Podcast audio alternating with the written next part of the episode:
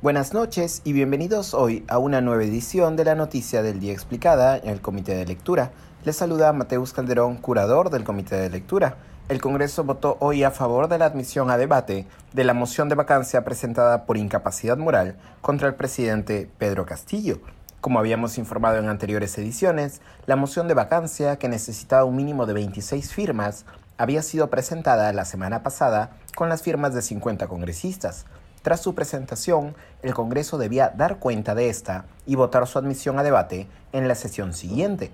A pesar de que las cabezas de la oposición habían buscado votar su admisión a debate al menos desde el 8 de marzo pasado, fue recién el 10 de marzo que el Congreso dio cuenta de la moción impulsada por las bancadas de la oposición y hoy se votó su admisión a debate.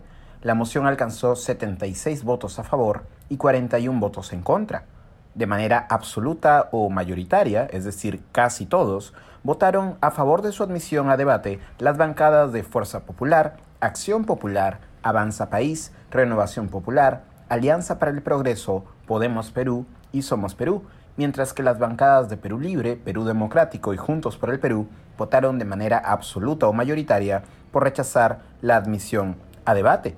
Los tres votos de los no agrupados del Partido Morado se partieron entre apoyar la admisión a debate, un voto, y rechazar la admisión a debate, dos votos. Posteriormente, el Pleno votó por el día en que se llevará a cabo el debate. La opción elegida fue el 28 de marzo próximo, a pesar de que Jorge Montoya, una de las cabezas de la oposición y principal impulsor de la moción de vacancia, buscó debatirla y votarla el 18 de marzo próximo. La división de la oposición respecto al día del debate de la vacancia, anotado el periodista Martín Hidalgo, podría vincularse a la necesidad de, cito, mayores revelaciones contra Pedro Castillo.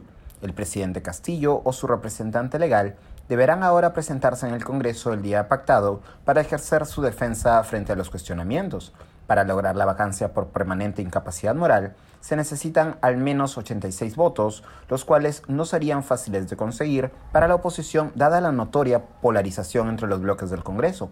Esto no ha impedido que Pedro Castillo busque al menos dos vías de defensa anticipada frente a la posibilidad de una vacancia.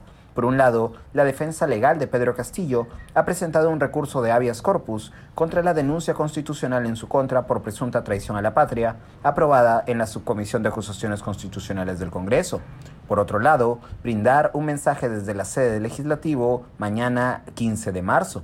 Se espera que en este mensaje Castillo se refiera a la moción de vacancia en su contra Minutos antes del cierre de esta edición, la presidenta de la mesa directiva del Congreso, María del Carmen Alba, solicitó al presidente Castillo que, cito, se sirva a informar con anticipación los temas que tratará su mensaje.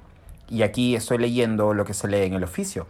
Asimismo, teniendo en consideración que se encuentra en trámite una moción de vacancia que propone la vacancia de la presidencia de la República, le invoco respetuosamente a no hacer referencia a materias contenidas en dicha preposición. Esto ha sido todo por hoy. Volveremos mañana con más información. Se despide Mateus Calderón. Que tengan un buen día.